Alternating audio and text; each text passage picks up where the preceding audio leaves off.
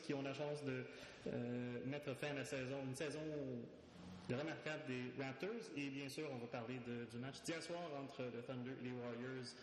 Golden State qui a sauvé sa saison à domicile avec une victoire de de, de, de j'aurais dû sortir le score final avant de commencer ma phrase. Georges, peux-tu m'aider? Oui, le score final était de 120-111. Hey, merci, je, l'ai trouvé. Vous entendez Georges Bouttard, normalement, au bout du fil. J'espère que c'est un niveau acceptable. Euh, Georges, ça, va bien? J'espère qu'il fait aussi beau euh, en Ottawa qu'il fait à Montréal. Oui, voilà, il fait super beau euh, dans la région d'ici. Puis, euh, on va juste, noter que, on, a, en fait, on a enregistré ce podcast-là hier, avant le match Golden State contre le Thunder, mais le, on a eu des problèmes techniques, fait qu'on réenregistre après le match.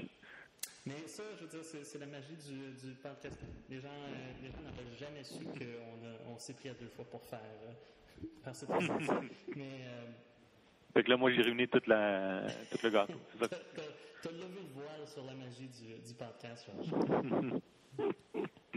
Donc, euh, commençons avec le, le, le match euh, d'hier soir, donc victoire de 120-111. Le Thunder qui, est, qui est resté vraiment très proche. Il me semble que le plus gros écart, ça a été peut-être 13 points dans, dans le quatrième quart. Euh, 40 points de Durant, 31 points de Westbrook, 31 euh, de Steph Curry, 27 de Clay Thompson. Et puis, euh, finalement, un peu plus de contribution du reste des, euh, des joueurs euh, des Warriors, notamment Mo Speeds, 14 points en 9 minutes, comme tout le monde l'avait oui. prédit, je suis sûr. Bon. Oui, vas-y, vas-y, Georges. Non, non, continue, continue ça. Ben, ce que, ce que j'avais demandé, c'est est-ce que est-ce que c'est est-ce que c'est tout ce que les Warriors ont besoin de faire pour, pour prolonger la série jusqu'à jusqu'à un septième match et puis éventuellement gagner? Ou est-ce qu'il reste des choses à, euh, à régler pour eux? Non, non, je pense qu'en fait qu'ils ont en fait, ils ont ils ont absolument rien réglé. Euh, une, des, raisons pourquoi euh, tu peux tout le temps compter sur tes meilleurs joueurs de, bien jouer euh, dans les tous les matchs. Donc, Russell Westbrook et Kevin Durant vont tout le temps bien jouer. Stephen Curry, Clay Thompson vont tout le temps bien jouer, peu importe les circonstances. Ils vont tout le temps marquer des points, ils vont tout le temps avoir leurs leur stats. Ce qu'il faut contrôler, c'est en fait, pour que les Warriors puissent se donner une chance de gagner à Oklahoma City, il aurait, il aurait, il aurait dû essayer de, mieux réussir à, euh, comment je peux dire, euh, à, faire en sorte que Kevin Durant Westbrook a moins, un, un moins grand effet sur le match, parce que quand, quand le Thunder va revenir à la maison, ben, si tu n'as pas réussi à arrêter Kevin Durant, Russell Westbrook sur la route, ben, encore moins à la maison. Puis en plus, à la maison, comme, a tu viens de mentionner, en fait, les autres joueurs jouent tout le temps, les, joueurs euh, annexes vont tout le temps mieux jouer à la maison que sur la route. Fait que les joueurs annexes du Thunder, pas du Thunder, je veux dire de, des Warriors, ont bien joué à la maison. Maurice Spates, Andrew Bogut qui a connu un bon match, Harrison Barnes qui a connu un bon match. Tous les joueurs annexes des Warriors ont connu un bon match à la maison, mais tu peux pas compter sur eux sur la route. Maintenant tu es sur la route, tu vas compter plus sur, sur Stephen Curry et Clay Thompson, fine. Mais là, tu as, les joueurs annexes du Thunder qui vont bien jouer à la maison. Tu as Robertson qui va bien jouer à la maison. Tu as Dion Waiters qui va avoir un plus grand effet. Tu as Ennis Cantor qui va avoir un plus grand effet sur le match. Que si, on sait que ces joueurs-là vont avoir un, plus grand effet sur le match pour, euh, match 6, ben il faut, faut que tu aies réussi à minimiser l'effet Kevin Durant, Russell Westbrook, quelque chose qu'ils n'ont pas du tout réussi à faire. En fait, Kevin Durant et Russell Wilson sont aussi chauds qu'ils l'ont jamais été. Donc, je pense, je pense que les Warriors sont vraiment en trouble pour match 6. Dion Waiters, euh, euh, c'était une, une, soirée d'ouragan sur euh, Waiters Island euh, jeudi soir, parce que euh, Waiters en 4, 27 minutes, aucun point, 4 tentatives de tir, 4 rebonds. 4 passes décisives. Bon, il y, a quand même eu un léger impact, mais c'est pas euh, c'est pas le, le Dion Waiters auquel on, on a été habitué jusqu'à maintenant dans les séries, l'espèce de euh, euh, attaque instantanée, ajouter de l'eau et mettre au micro-ondes de 30 secondes pour obtenir des points.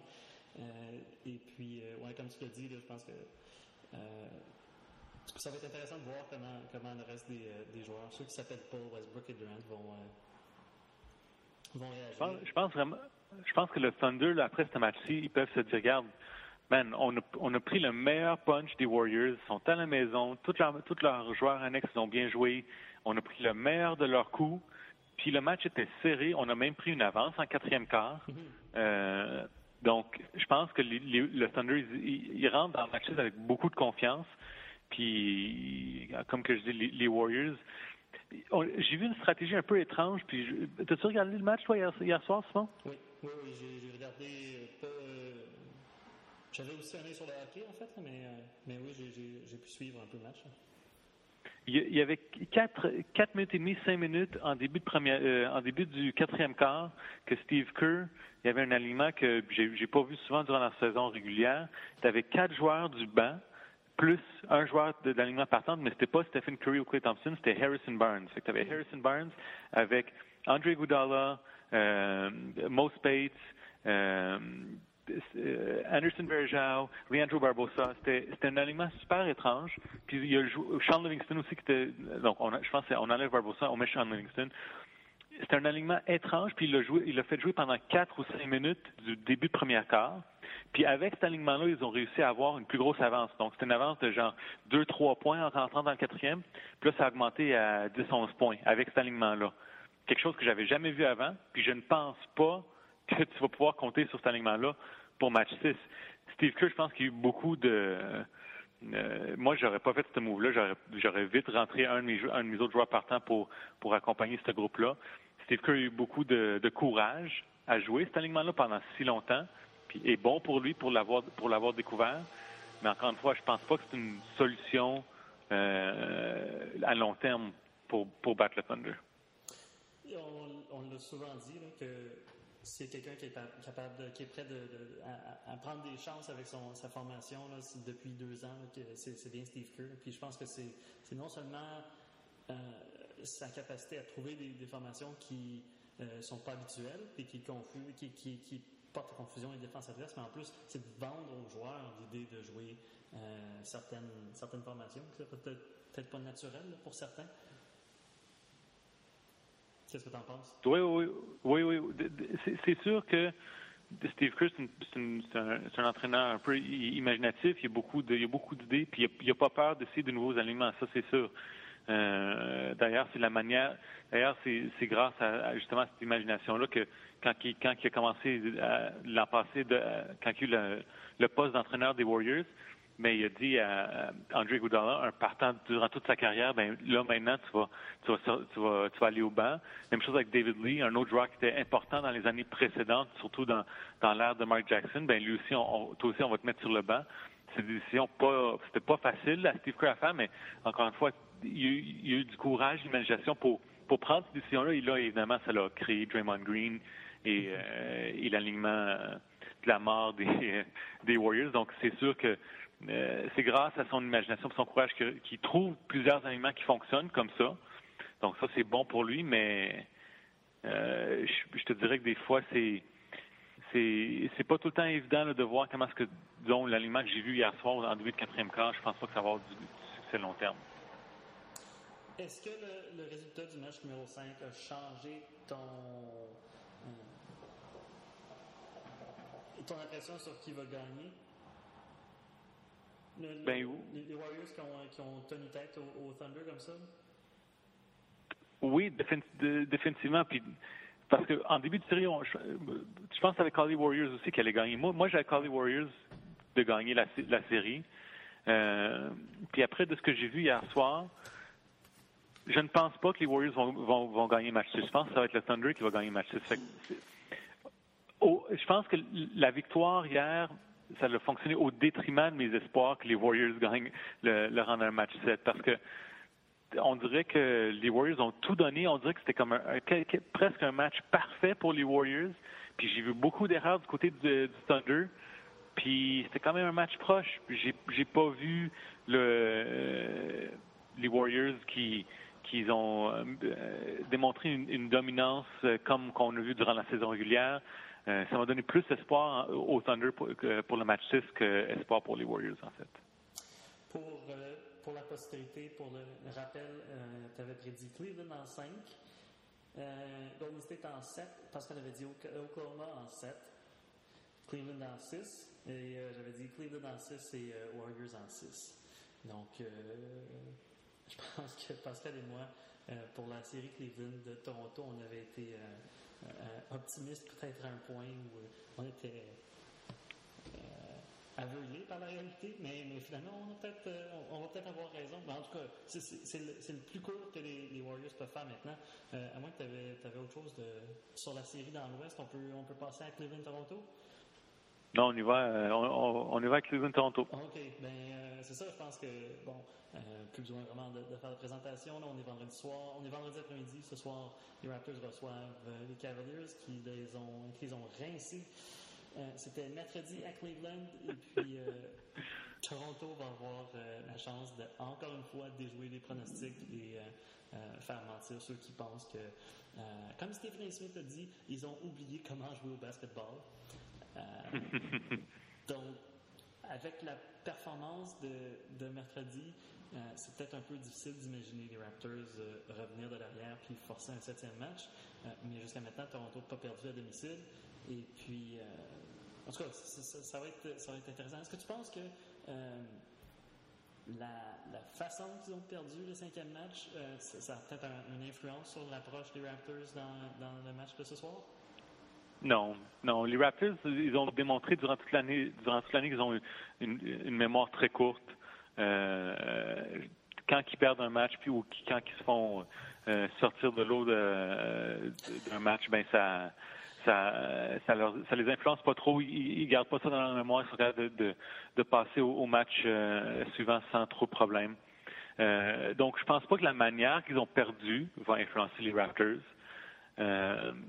Par contre, tu sais, on, entend soit l'expression pour qu'une équipe gagne, il faut que tout aille bien, puis beaucoup de choses aillent mal pour l'autre équipe pour pour que cette équipe-là ait une chance. Ben, durant les deux matchs à domicile des Raptors, les Raptors ont presque joué un match parfait de leur côté. Tout, tout ce qu'ils voulaient faire, ils ont réussi à faire. DeMar DeRozan, Kyle Lowry, ils ont connu des matchs incroyables. Euh, match 4, ils ont, ils ont fait une combinaison de 67 points. Puis ça, c'est la plus haute combinaison de, de points de ces deux, de deux coéquipiers-là depuis qu'ils sont coéquipiers chez les, euh, chez les Raptors. C'est 67 points. C'est plus haut total de points que les deux ont eu dans le même match. Euh, puis tu as eu beaucoup de choses qui sont allées mal du côté des Cavs. Kyrie Irving qui a connu un très mauvais match pour match 3. Kevin Love un très mauvais match pour match 4. Je pense que c'était comme un bon, des, des, circonstances très favorables pour les Raptors pour gagner ces deux matchs-là. Et il faut qu'ils espèrent encore une fois qu'il y ait quelque chose, que eux de leur côté connaissent un super bon match et encore une fois qu'il y ait quelque chose aille mal du côté des Cavs pour qu'ils gagnent. Mais sinon, euh, ça va être très difficile pour les Raptors de gagner. euh, Ouais. Ce qui, ce m'avait frappé en fait dans le match de mercredi, c'est qu'il y a beaucoup des erreurs que les Raptors faisaient. C'était des erreurs de base. C'était des revirements un peu, un peu bêtes. Puis, euh, euh, je pense que ça, ça, a vraiment commencé là. Je pense qu'on peut parler des rebonds offensifs qui, qui manquaient, qui étaient là dans les matchs 3 et 4, qui n'étaient pas là euh, dans le cinquième match. Puis, la performance de Demar, puis mais je veux dire, ça, je pense que dans leur nature, c'est peut-être un peu plus difficile de de, de année d'où ça vient, mais tu sais, une affaire comme 14 revirements. Il me semble que c'était 14 revirements de plus dans ce match-là. Je vais chercher les, euh, les stats exactement, là, mais euh, 18 revirements pour les, pour les Raptors. Puis 16 pour les Cavaliers. Ça me semble, ça me semble impossible. Parce que c'est complètement. ça, ça, a dû changer comme dans la, dans la, deuxième moitié du match parce que euh, c'était comme les, les, points sur les revirements, les, les Cavaliers ont complètement euh, euh, complètement ramassé les, les Raptors là, puis euh, ça a comme coupé tout le momentum que, que Toronto pouvait avoir, puis c'est un peu comme ça qu'ils sont forgés en avance, non? Oui, il y avait les revirements qui étaient très qui étaient très euh, important pour les Cavs, mais je te dirais aussi, regarde, juste en commençant le match, les huit premiers points des Cavaliers sont venus après des rebonds offensifs de leur côté. Mm-hmm. Ils ont manqué, je pense, dans les cinq premières minutes, les Raptors avaient un rebond. Puis c'est pas parce que les Cavs ils manquaient pas là, ils, manquaient tout leur premier tir, mais ils, attrapaient tous les rebonds euh, offensifs.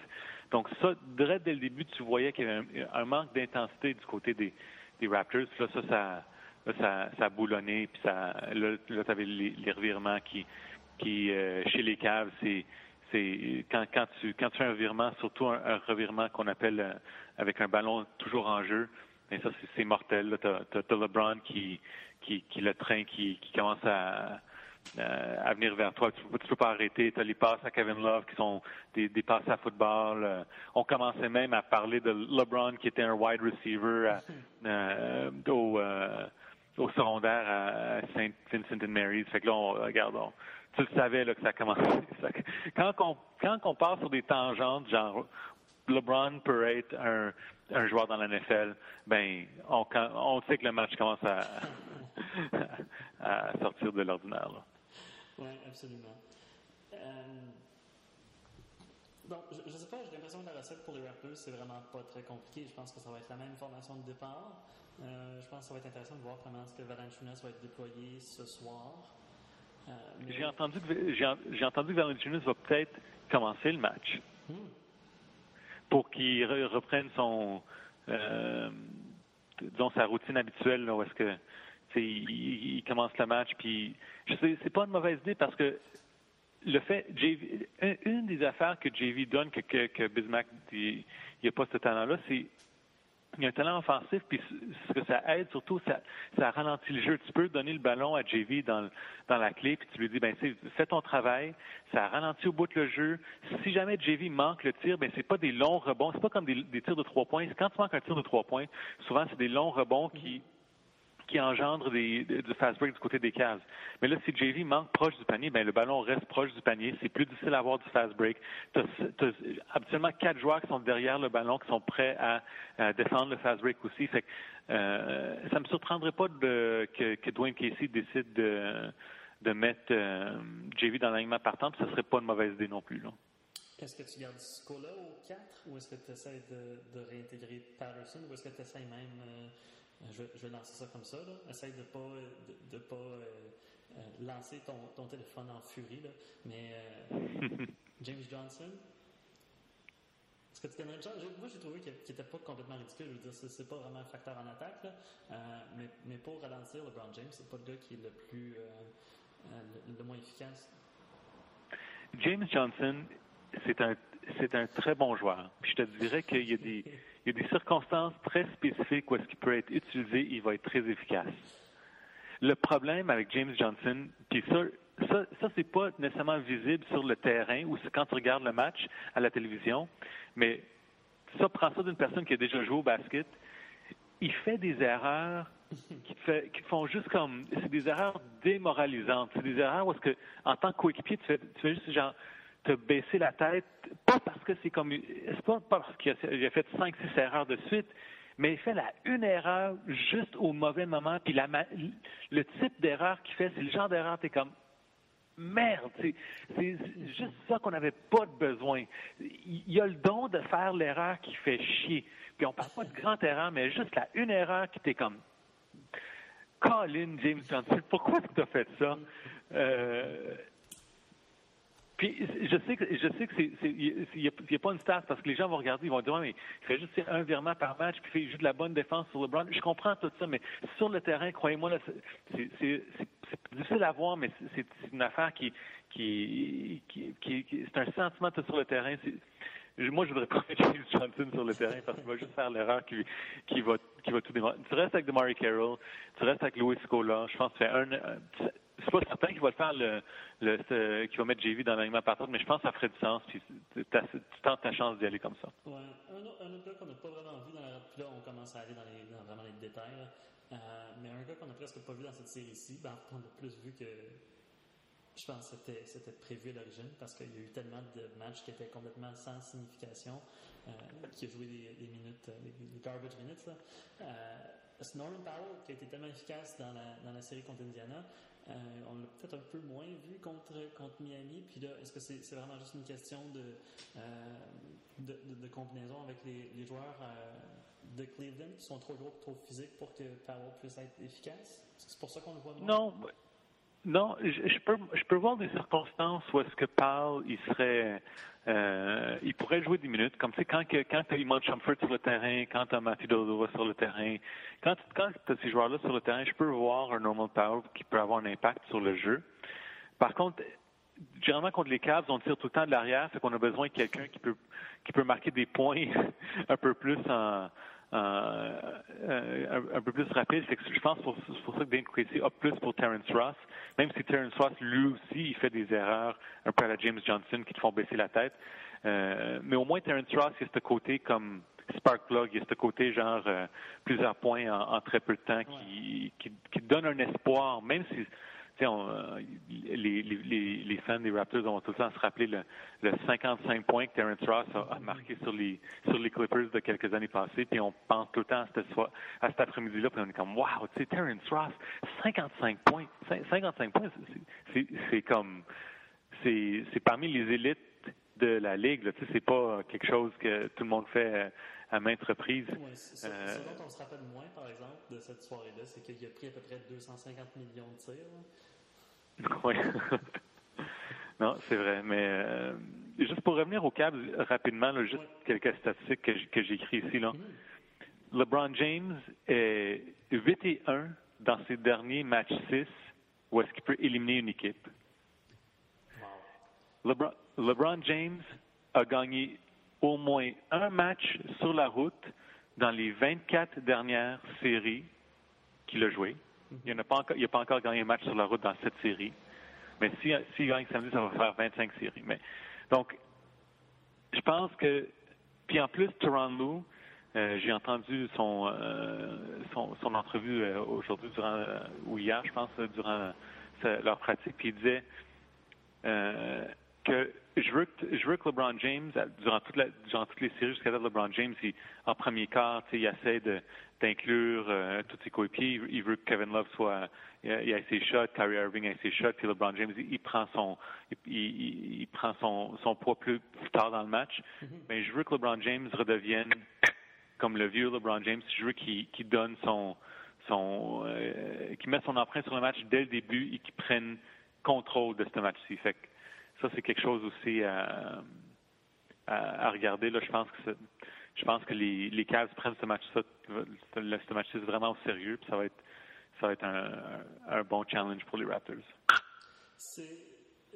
Je pense que c'est peut-être un peu difficile pour certaines personnes d'apprécier à quel point c'est exceptionnel ce que LeBron James est, en train de faire. Puis je comprends les gens qui sont, qui sont critiques parce que euh, il a changé d'équipe, puis il revenu à Cleveland, mais seulement quand Cleveland avait ajouté des, des, grosses vedettes. Puis, euh, je, comprends l'espèce euh, d'idée que, c'est une, une, princesse, une princesse de 6 pieds 8 et 264 livres, mais puis, puis il y a tout le, le, le, fait qu'à chaque fois qu'il reçoit un contact, il, il, joue la comédie. Là. Je pense que c'était le plus évident quand, quand il y a eu le, code accidentel de Tristan Thompson, son propre coéquipier, puis il a reculé. Là, il a pris comme 10 pas pour. Euh, euh pour je sais pas si tu as vu l'espèce de. Euh, de ben oui, ben oui. Là, de, non, non, mais la parodie de, de BA5. Ah, oh, oh, là, bon, puis il faisait oh, le, qui, le gars qui recule en se, en se tordant de douleur partout, là, au travers d'un campus, sur l'autoroute, euh, en tout cas, euh, c'est bien comique, là, mais euh, ce que je trouve dommage, au travers de tout ça, il y a quelque chose de vraiment exceptionnel que ce que LeBron James est en train de faire, puis c'est comme si ça, ça se perd, mais je pense que euh, pour, pour certaines personnes, il va peut-être falloir attendre la, la, fin de sa carrière, mais le, le, LeBron en ce moment, je pense qu'on est, vraiment chanceux euh, d'avoir quelqu'un comme ça dans, le, sport de la NBA, le sport du basketball. Puis, euh, euh il ne faut pas, euh, l'oublier pendant que, tous les yeux cette saison étaient vers Steph Curry, puis les Spurs, puis, puis maintenant le Thunder. c'est vraiment. Il est en train de se monter un, un dossier pour être le meilleur joueur de basket de tous les temps.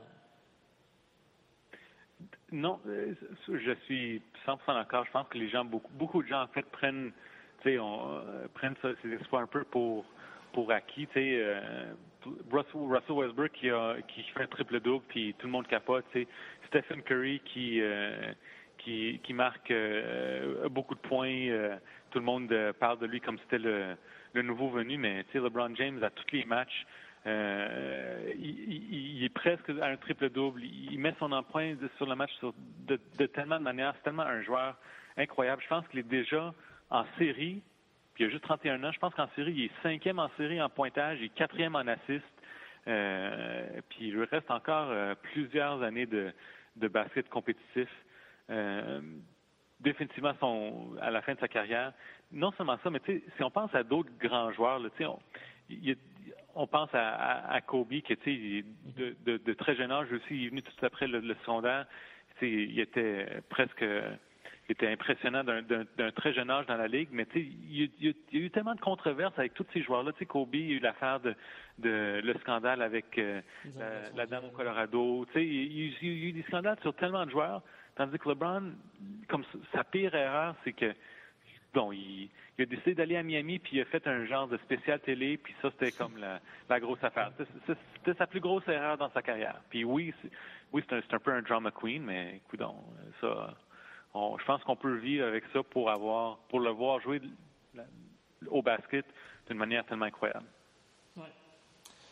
Euh, J'avais pensé, c'est. Puis, enfin, l'autre chose que je trouve fascinant, c'est que c'est un joueur qui n'a pas peur euh, d'être engagé dans la, dans la société. Là. Je pense qu'il prend position sur des questions politiques. Puis, euh, il, est très impliqué au sein de l'association des joueurs, ce qui est, ce qui est plutôt euh, moi, je trouve que c'est admirable parce que d'habitude, les joueurs vedettes, j'ai l'impression qu'ils préfèrent, mettons, prendre un rôle plus réservé. Puis, euh, même si euh, au, basket, on, a une espèce de dichotomie entre les joueurs vedettes qui ont des super gros contrats, puis des contrats affiliés avec, par exemple, des partenariats pour les compagnies de souliers ou de, vêtements. donc, tu as ces, joueurs-là, puis après ça, tu as les joueurs de rôle qui font des choses très spécifiques, qui ne font pas autant d'argent. Ben, on pourrait penser qu'il y a une espèce de, séparation entre ces deux classes de joueurs-là, mais je pense que LeBron James fera un effort pour, inclure tout le monde. Puis euh, je trouve que c'est euh, c'est intéressant de voir un, joueur vedette qui profite de son statut pour, euh, pour faire ça. Puis ça, on je pense qu'on n'en parle pas assez souvent. Mm-hmm. D'accord. Peut-être pour, euh, pour finir, Georges, parce que je ne sais pas s'il y avait autre chose que tu voulais rajouter sur, euh, sur les deux séries, euh, parce que je ne veux pas trop m'avancer non plus, parce que, enfin, notre podcast va avoir une durée de vie de quelques heures avec le match qui, qui va se, jouer ce soir. Veux-tu parler de Mike D'Antoni qui va être embauché par les Rockets? Oui, ouais, on, peut, on peut dire un mot là-dessus. Regarde, Mike D'Antoni qui est un. qui, qui il a eu beaucoup de gens qui disent qu'il a révolutionné la manière qu'on joue au basket de nos, jours, de nos jours avec ces équipes de 7 secondes et moins, euh, Steve Nash et les Suns. Euh, un style de jeu que maintenant beaucoup d'équipes adoptent. Euh, je comprends pas pourquoi ça a pris tant de temps à, à, à un système comme ça. Le, la, la, mathématique derrière, elle est simple. Trois points vaut plus que deux. Fait au lieu de, au lieu de, ça c'est ça fait euh, très longtemps qu'on connaît ça. Fait au lieu de prendre un, long 2, ben, pourquoi pas prendre un, un peu aller en arrière et prendre un, un 3 à place qui vaut plus de points.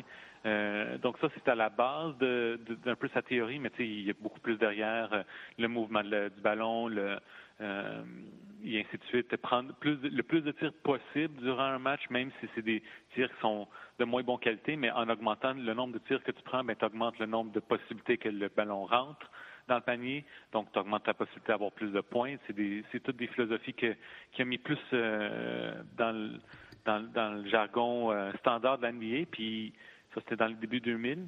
Puis ça, ça rentre beaucoup avec la, la mentalité de Daryl Morey aussi, qui est très analytique, qui est très, qui, qui voit le basket d'une manière beaucoup plus euh, mathématique et statistique que que chimie et le, ce qu'on dit le, le high test. donc, donc je pense que D'Antoni et, et Daryl Morey vont, vont bien se comprendre, ils vont, ils vont, ils vont bien se, se complémenter. Par contre, un, ça veut dire le départ assurément de Dwight Howard, parce que Dwight Howard et D'Antoni, qui ont euh, qui était le coach de Dwight Howard euh, chez les Lakers, ils se sont vraiment pas euh, aimés, puis ils, ils, ont pas bien travaillé ensemble du tout. Fait que ça assure, ça assure le départ de Dwight Howard, un. Donc, même, même si on parle de toutes les déficiences de Dwight Howard, Dwight Howard, c'est quand même un, un joueur euh, au-dessus de la moyenne pour les centres, qui est athlétique, qui a euh, prendre des rebonds, prendre des, bloquer des tirs, un bon joueur défensif. Ça va être difficile pour les Rockets de remplacer ce joueur-là. Et deux, D'Antoni, je comprends que son système offensif, il est, il, est très précis et il est très efficace, mais il n'a rien démontré. En fait, l'équipe des Lakers, quand il, était entraîneur, c'était une des pires équipes défensives. Ensuite, il a coaché les Knicks par la suite, qui était une autre équipe super mauvaise défensivement. Euh, tu peux pas juste gagner dans cette ligue-là sans. Il faut que tu puisses arrêter l'autre équipe de marquer aussi. Je pense qu'il y a trop de lacunes à ce point, euh, de ce point-là. Fait j'ai bien hâte de voir qui va être le reste de ses, de assistants coachs. Donc, qui va prendre le côté défensif, qui va qui va prendre le, rôle comme, coordinateur défensif sur cette équipe-là. Ça, je pense, ça va être euh, le prochain engagement qui va être important pour les Rockets. Euh, c'est intéressant que tu, parles de ça parce que la, comparaison que j'avais entendue, je trouve que c'est assez, euh, intéressant comme façon de voir ça, c'est que comparer l'équipe de Mike D'Antoni à, j'essaie de penser là, comment je dirais? Mike, Anthony, c'est un peu comme le, pilote d'une Formule 1. Il faut, son, son, système est vraiment très pointu, très précis, puis il faut avoir exactement les bons euh, joueurs qui comprennent leur rôle et qui acceptent leur rôle. Euh, et s'il y a, s'il y a un rouage dans la, dans la machine qui euh, qui fonctionne pas, ben c'est comme c'est tout le reste qui, qui en souffre.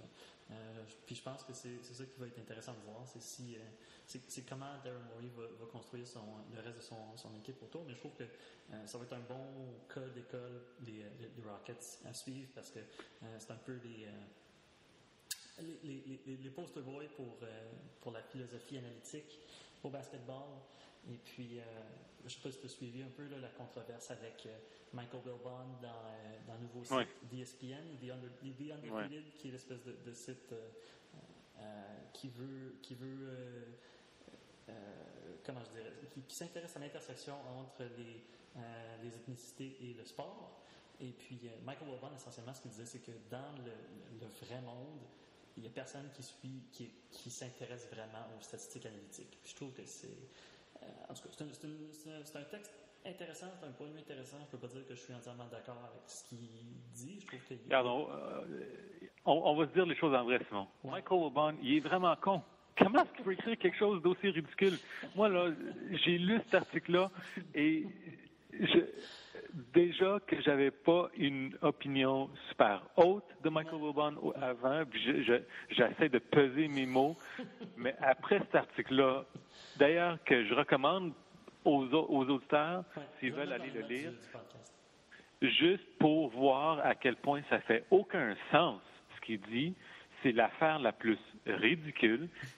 Il essaie de faire un, un lien entre l'ethnicité et on va dire plutôt entre la communauté euh, afro-américaine et les, et, les, les, analytiques, puis il dit comme si toutes les afros sont juste pas intéressés par les analytiques. Pendant ce temps-là, tu T'as plein, plein, Masai Ujiri, qui, est parmi un des plus, plus gros euh, supporters des analytiques, ben, qui euh, le, general manager des Raptors, ben, il, vient, il vient du, du, euh, Nigeria. Euh, t'as Min Hassan qui était, qui était, qui faisait partie des du, du front office des Phoenix Suns justement durant, dans le temps de dans, dans le temps que Steve Kerr était general manager, puis lui aussi maintenant qui est un un analyste chez ESPN. Euh, lui, c'est un autre euh, euh, personne d'origine afro-américaine. et lui aussi est très impliqué dans les statistiques analytiques. Je peux pas, il y a tellement d'exemples, je ne peux, pas comprendre. Son, article fait presque aucun sens. Il, en tout cas, à lire, mais en tout cas, je trouvais ça très, très poussé, là, sa, théorie. Voici ce que j'ai à dire sur, ce, ce, cas-là. C'est que je pense que Michael Loban, à la base, n'est pas intéressé à comprendre les stats avancées et ne comprend pas les stats avancées. Parce que l'exemple qu'il dit, c'est pourquoi est-ce que vous comptez les points par 100 possessions? Le match est 48 minutes. Premièrement, cette comparaison fait aucun sens parce que c'est 100 possessions, c'est pas 100 minutes. C'est justement c'est parce que si une équipe prend seulement 5 secondes pour avoir un panier ou tenter un tir, mais ben, après ça, ils prennent possession plus rapidement. Donc, c'est comme une façon justement d'éliminer le, facteur temps dans l'équation, puis connaître la, la, C'est une façon de mesurer l'efficacité d'une attaque, dans le fond. Puis la même chose en, défense, le point alloué par 100 possession. Puis le fait qu'il ne comprend pas chose C'est une manière de relativiser les, les statistiques. Exactement. Et puis le fait qu'il comprennent pas cet aspect très fondamental-là d'une stat avancée, mais je mets avancée en guillemets parce que c'est à peu près le, euh, sous-sol. C'est comme, mettons, on va dire c'est le rez-de-chaussée. Pour ce qui est des stats qu'on appelle avancées, c'est vraiment pas si compliqué que ça à comprendre. Puis je trouve que c'est une première chose que j'ai regardé dans la section statistiques avancées sur le site de Puis d'ailleurs, le fait que ce soit sur le site de ça devrait peut-être vous dire que ça intéresse les gens aussi. prennent la peine de, les garder de façon très officielle sur le site du, de la Ligue. Il y a, peut-être un signe là-dedans. Euh, bien, en tout cas, euh, euh, je pense que ce qui est dommage, c'est que. Puis c'est Bomani Jones qui a fait ce rapprochement-là. C'est plus une question d'éducation. C'est pas nécessairement, c'est pas nécessairement un facteur culturel ou, ethnique, si on veut, si on veut appeler ça. C'est pas, pas nécessairement les origines de la personne. C'est je pense que c'est les Américains en général qui, puis c'est Bowman Jones qui dit, c'est les Américains qui sont, n'ont pas une très bonne relation avec les mathématiques, en règle générale, peu importe d'où ils viennent. Puis c'est peut-être ça qui, est plus euh, problématique. je pense que ça, c'est une, question, c'est une façon beaucoup plus intéressante d'aborder le sujet, puis de la façon que Wilborn le fait. Je pense que, je pense que au, fin fond, il y a, quelque chose d'intéressant à, euh, observer dans ce qu'il essaie de dire, mais je trouve que le fait qu'il est tellement lui-même borné par rapport aux, stats analytiques, puis aux stats peu importe comment vous voulez les appeler, là, parce qu'un jour, ça va juste devenir des statistiques. Parce que exact. il y a, a peut-être 50 ans, je sais pas, le point par match, c'était ce qu'on ce qu'on appelait, je présume, à l'époque, une stat dite avancée. ouais.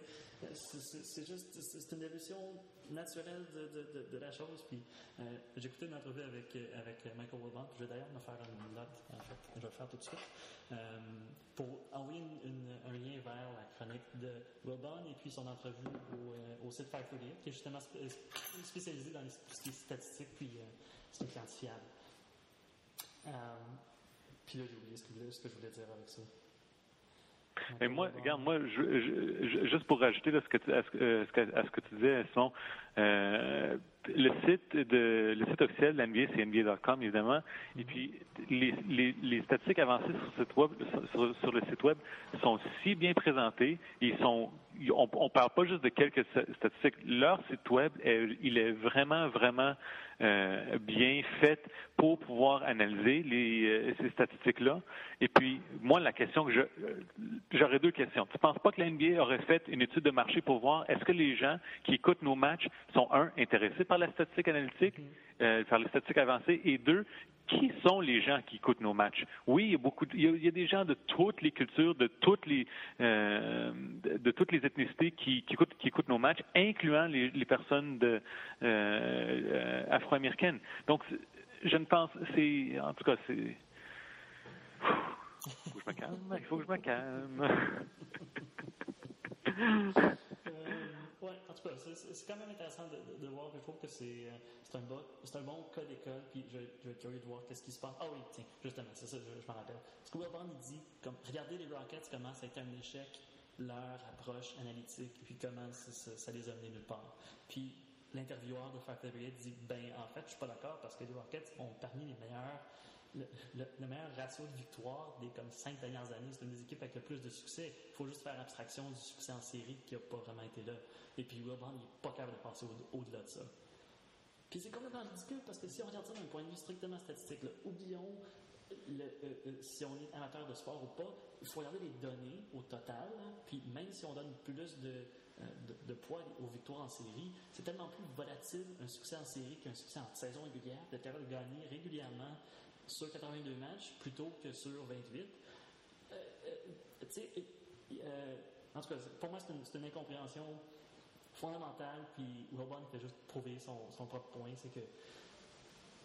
Euh, ou plutôt, il, est en train de prouver son, contrepoint. C'est que les, les gens veulent pas s'ouvrir l'esprit vers quelque chose qui est pourtant si simple si on prend juste quelques secondes pour, euh, pour comprendre. En tout cas, je, trouve que c'est intéressant. Je suis curieux de voir si, euh, si nos auditeurs vont, euh, vont avoir quelque chose à rajouter là-dessus. vous pouvez toujours écrire à Pascal et moi sur, sur Twitter ou à notre, notre sur notre site web, basketball.com, et puis nous, nous, écrire par là.